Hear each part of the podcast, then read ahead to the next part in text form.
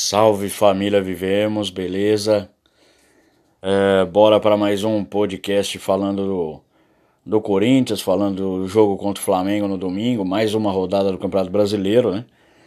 Foi a décima primeira do Campeonato Brasileiro, mas a décima para o Corinthians e décima para o Goiás.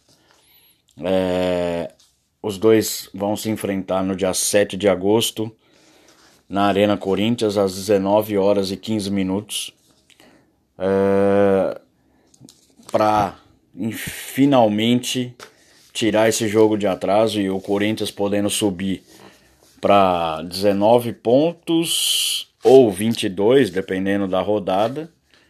É, se ganhar essa, esse jogo do Goiás ganhar no final de semana do Fortaleza, ficaremos com 22 pontos e poderemos ficar em quinto lugar. É, se tivéssemos realmente vencido o Flamengo com mais duas vitórias, a gente estaria lá para as cabeças. Mas enfim, ainda falta muita coisa no Campeonato Brasileiro. É, vamos que vamos e a gente vai conseguir chegar ali em cima. É, a gente tem a gente tem um elenco bom, não, não acho que é um elenco ruim não. Só acho que precisaríamos entender qual é o embasamento que o o Carilli tem para manter Sornosa e Clayson titulares. E aí, galera, o que, que vocês dizem? Qual a opinião de vocês relacionada aos dois, relacionada ao Carilli? Quem vocês colocariam no lugar? Eu, é, Renato, colocaria é, Pedrinho pelo meio, tiraria o Sornosa deixando ele no banco, tiraria o Clayson, colocaria o Everaldo, e na outra ponta, ou o Matheus Vital, ou coloca Wagner Love na, na ponta direita e Bozelli como centroavante.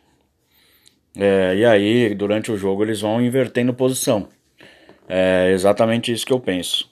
Mas Sornosa e Clayson não dá, não. Chega desses caras. É, mas enfim, vamos falar do jogo aqui contra o Flamengo no domingo. Foi às 4 horas da tarde. É, Corinthians deu 13 chutes para o gol contra 6 do Flamengo.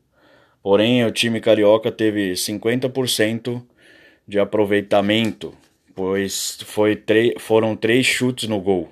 E o Corinthians deu, foram dois somente no gol. A posse de bola do Corinthians foi de 44% contra 56% do Flamengo. Foram 316 passes do Corinthians contra 411 do Flamengo, 80% de aproveitamento de passes para os dois, dois times. Cartões amarelos foi um para o Corinthians contra três do Flamengo. O Berril acabou sendo expulso no final do jogo. Houve um impedimento apenas do, pelo lado do Corinthians. É, cinco escanteios para o Flamengo contra dois do Corinthians. É, o Corinthians é, abriu o placar com Clayson numa cobrança de pênalti, em que bateu muito bem, tirando o Diego Alves da jogada. É, pênalti sofrido pelo Wagner Love num contra-ataque armado pelo Fagner, que ficou Fagner, Love e mais um jogador do Corinthians contra um de defesa do, do Flamengo. Wagner Love entrou na área, Berril veio correndo e derrubou ele dentro da área. É... Pênalti confirmado pelo VAR e convertido pelo Clayson, que apesar de tudo não acho que tem que ser titular. Mas enfim, fez o gol, mas também não fez mais nada além disso. É, infelizmente sofremos um empate é, por uma falha do Clayson, do Cássio, desculpe. É, Cássio para mim falhou realmente no gol do do Flamengo, é, onde uma bola foi em cima dele, era só ele encaixar a bola, ele não precisava espalmar. É, além do mais, espalmou para o meio da área. Foi juvenil nesse, nessa jogada, onde acabou deixando o Gabriel livre, livre para fazer o gol, né? Jogou a bola nos pés dele, é, mas falha uma falha tremenda de um goleiro experiente. Não dá para aceitar esse tipo de falha.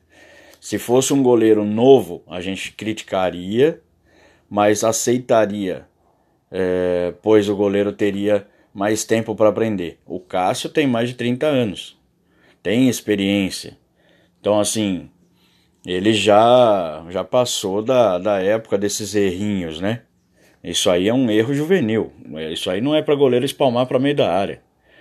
E infelizmente me vem à cabeça o Ney em 1998. É, mesmo assim a gente foi campeão tal, mas o Ney deu muita bola no meio da área para um monte de time, em que inclusive aproveitaram e fizeram o gol. Então assim, não dá para aceitar esse tipo de falha, cara. Claro que falharam de novo na marcação do Arão, mas a falha do Cássio é gritante. Infelizmente. É, o Corinthians agora vai jogar pela Copa Sul-Americana na quinta-feira, oitavas de final contra o Montevideo Wanderers, time que nasceu em 15 de agosto de 1902. Um time bem antiguinho aí, hein? É, mas enfim, vamos lá pela Sul-Americana na quinta-feira na Arena Corinthians. É o primeiro jogo das oitavas e depois na outra semana é contra, contra eles na casa deles lá no Uruguai. Então, bora lá, Corinthians, vai Corinthians.